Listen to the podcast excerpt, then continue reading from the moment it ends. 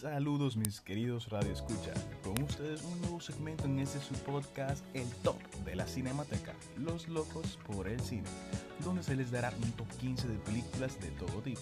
Les habla su comunicador, Joan Hugo Frías. Empecemos.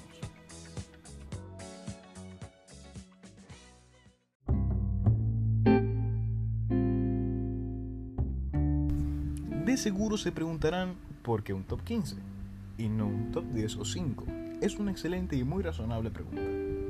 Esto es porque hay una interminable lista de películas que yo, su comunicador, estoy interesado que conozcan.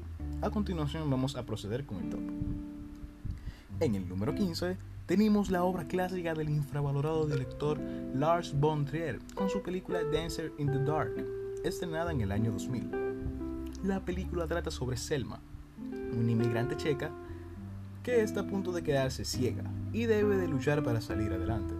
Las cosas se ponen difíciles, pero aún así logra superar a través de su amor por la música, fantaseando con bailes al ritmo de los sonidos claro de Número 14. Una de las películas que si sientes tanto amor por el cine como yo y mi compañero de podcast te hará llorar, será la obra maestra de Giuseppe Tornatore, Cinema Paradiso, estrenada en el año 1988. Trata sobre un muy famoso director de cine italiano llamado Salvatore Di Vita, interpretado por Jack Sperry, quien regresa tras muchos años de ausencia a su localidad natal, siciliana, para asistir al funeral de Alfredo, interpretado por Philip Noiret, quien fue un proyeccionista que promovió su afición y su pasión al cine cuando éste era niño. Entonces, Salvatore recuerda su infancia y cómo era ver películas en el Cinema Paradiso, cuyo cine transformó su vida. Número 13. Puede que esta sea de las películas más infravaloradas del cineasta canadiense Denis Villeneuve. Su largometraje del 2010, Incendies, o su traducción al español, La mujer que cantaba. Este triste relato trata sobre los gemelos Jean y Simon Malwan, descubren un secreto cuya madre ha estado manteniendo oculto hasta el momento de su muerte.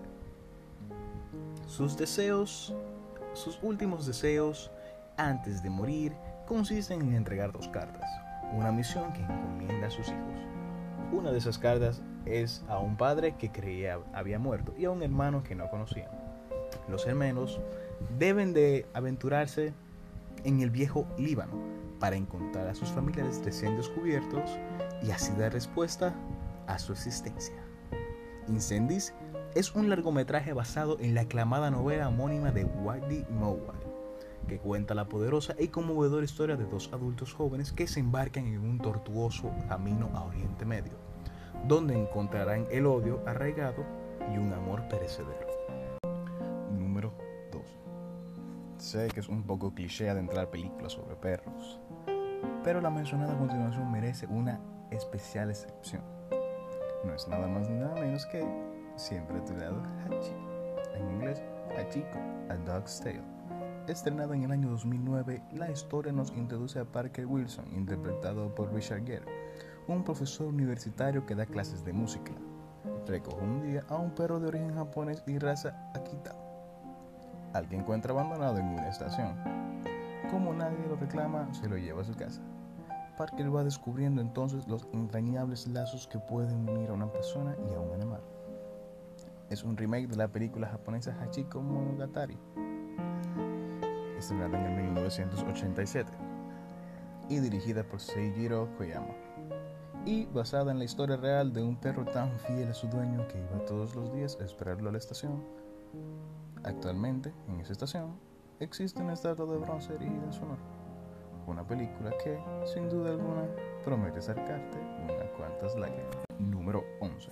Bueno, bueno, este número de conteo es bastante especial era imposible no incluir una película de Pixar sobre el montón que promete hacerte sollozar.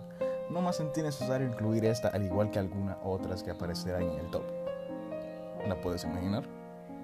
Claro, es el clásico de Pixar Up, dirigida por Peter Doctor y estrenada en el año 2009 la melancólica historia nos adentra a un vendedor de globos de 70 años llamado Carl Fredrickson, quien finalmente consigue llevar a cabo el sueño de su vida al enganchar miles de globos a su casa y salir volando rumbo a América del Sur.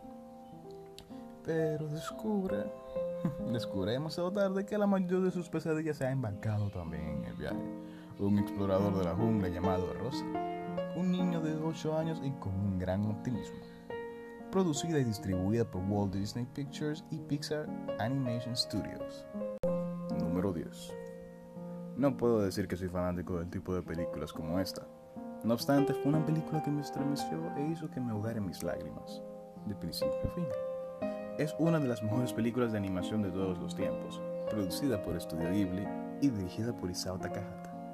La tumba de las luciérnagas. Narra una historia basada en hechos reales. Concretamente, el autor de la novela en la que se basa el film, Akiyuki Inosaka, vivió en persona parte de los acontecimientos mostrados en el film en la que se narran las desventuras de dos hermanos que quedan huérfanos durante la Segunda Guerra Mundial, después de un bombardeo de aviones norteamericanos. Primero lograrán vivir de la caridad de su tía, pero pronto, y debido a la escasez, tendrán que sobrevivir por su propia cuenta.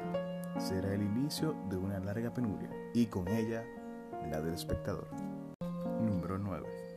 Incluiré dos películas que siento necesario incluir para poder otorgar más puestos a este top. Esas son igual que la número 11 distribuida por Pixar y Walt Disney Pictures.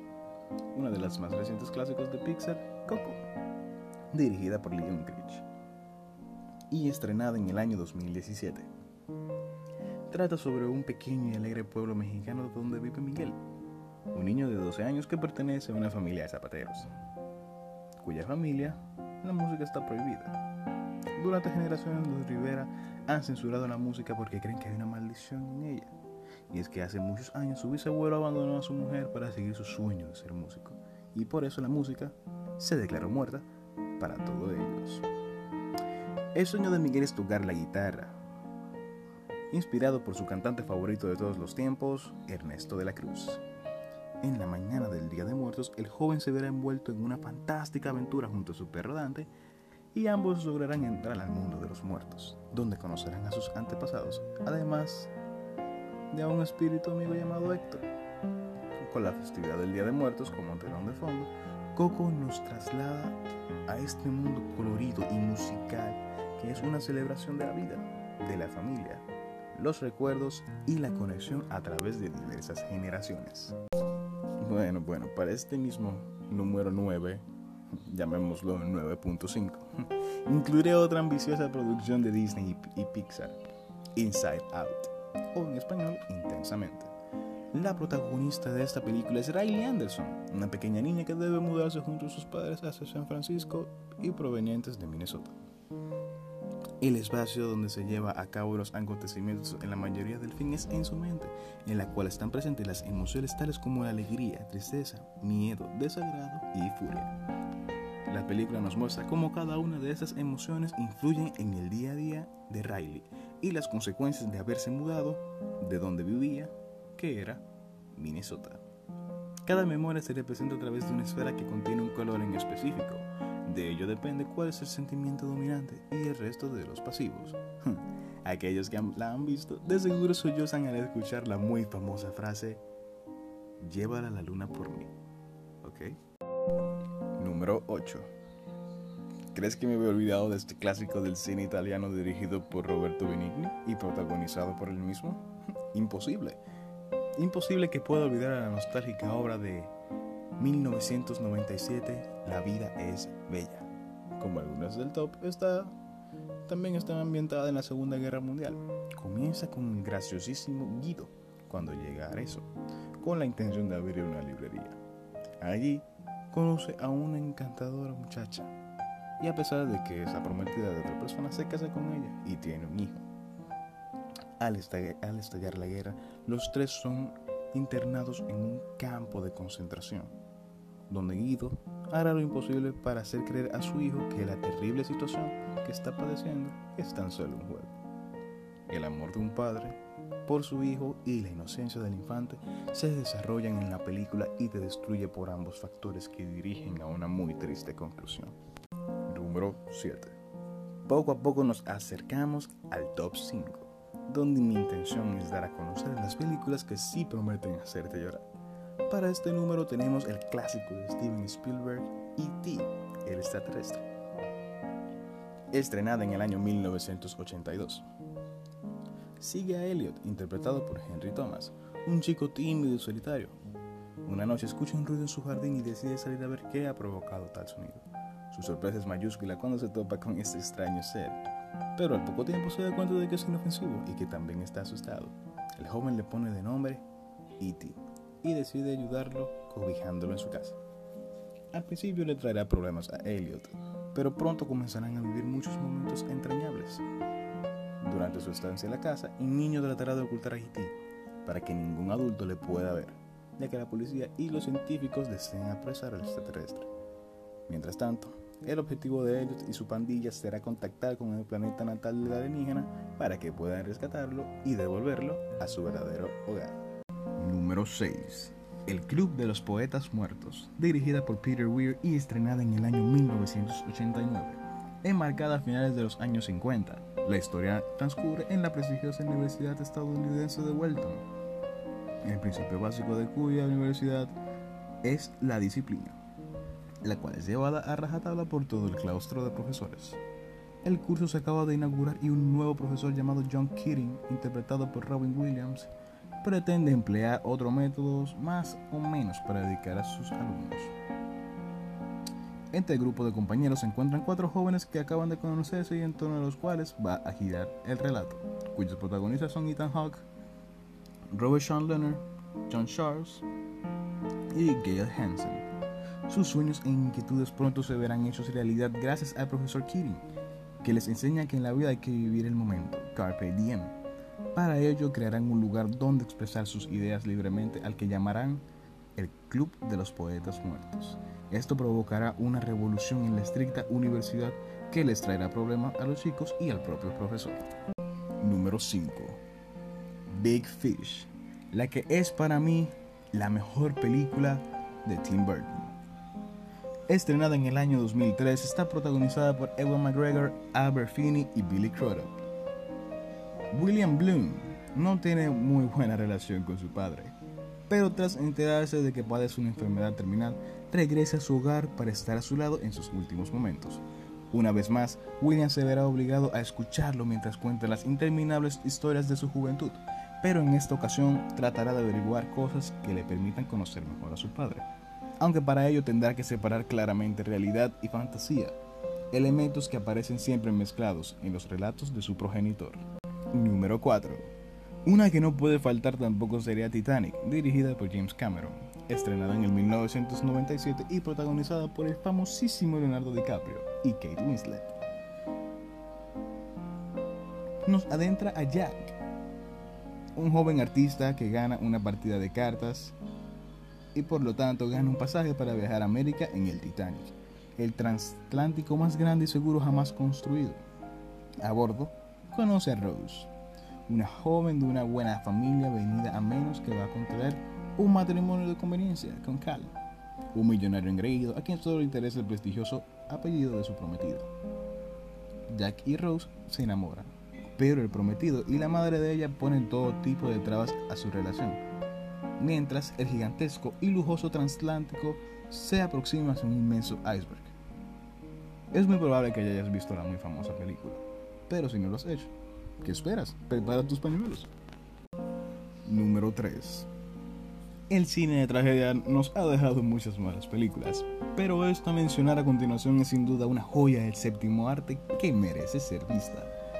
Tiene como nombre Lo Imposible, basado en una historia real y estrenada en el año 2012, dirigida por el español Juan Antonio Bayona y protagonizada por Ewan McGregor, Naomi Watts y Spider-Man, Tom Holland.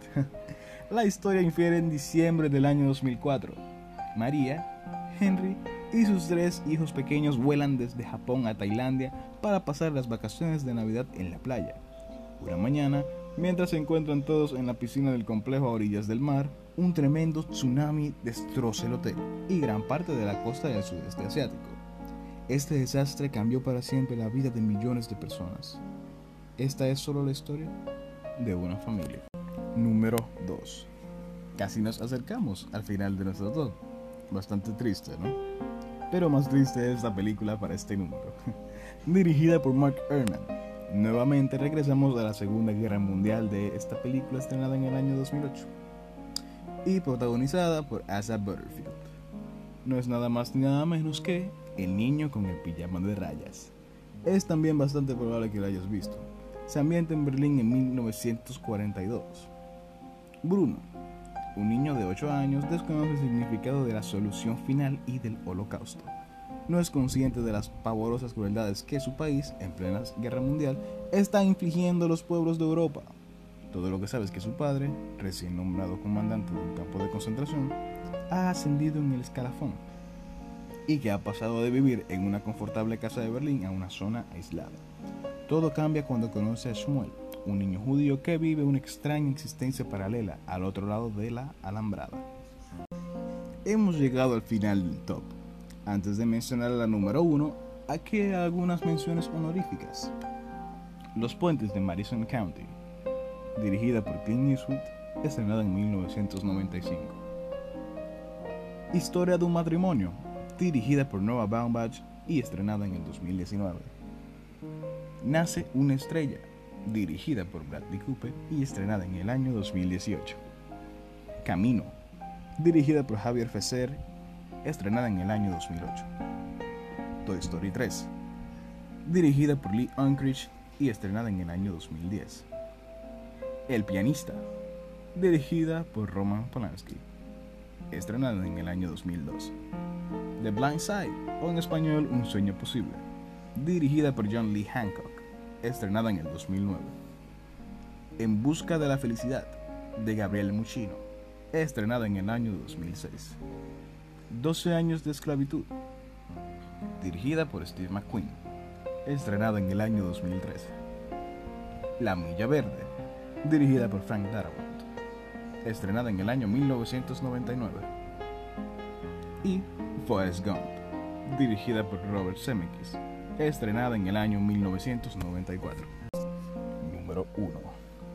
Nos adentramos para concluir nuevamente en la Segunda Guerra Mundial de la mano de Steven Spielberg tenemos La lista de Schindler, estrenada en el año 1993 y protagonizada por Liam Neeson y Ben Kingsley. La historia trata sobre Oscar Schindler, un empresario alemán de gran talento para las relaciones públicas. Busca ganarse la simpatía de los nazis de cara a su beneficio personal. Después de la invasión de Polonia por los alemanes en 1939, Schindler consigue, gracias a sus relaciones con los altos jerarcas nazis, la propiedad de una fábrica de Cracovia. Allí emplea a cientos de operarios judíos, cuya explotación le hace prosperar rápidamente, gracias sobre todo a su gerente Isaac Stern, Ben Kingsley, quien es también judío. Pero conforme la guerra avanza, Schindler y Stern comienzan a ser conscientes de que a los judíos que contratan los salvan de una muerte casi segura en el temible campo de concentración de Plaszow, que lidera el comandante nazi Amon Gouf quien es interpretado por Ralph Fiennes, un hombre cruel que disfruta ejecutando judíos. La banda sonora de la película de parte del maestro John Williams nos adentra a la tristeza del holocausto y nos hace sentir como parte de la melancólica fábula de la Segunda Guerra Mundial, contribuyendo así a mis fieles lágrimas que no tardaron en brotar a medida que avanzaba la película. Es, sin retocer, una de mis favoritas. ¿Y tú? ¿Cuáles películas añadirías al top? Gracias por su atención, mis queridos Radio Escucha. Con ustedes, Joan Lugo, concluyendo así su podcast, El Top de la Cinemateca. Hasta la próxima.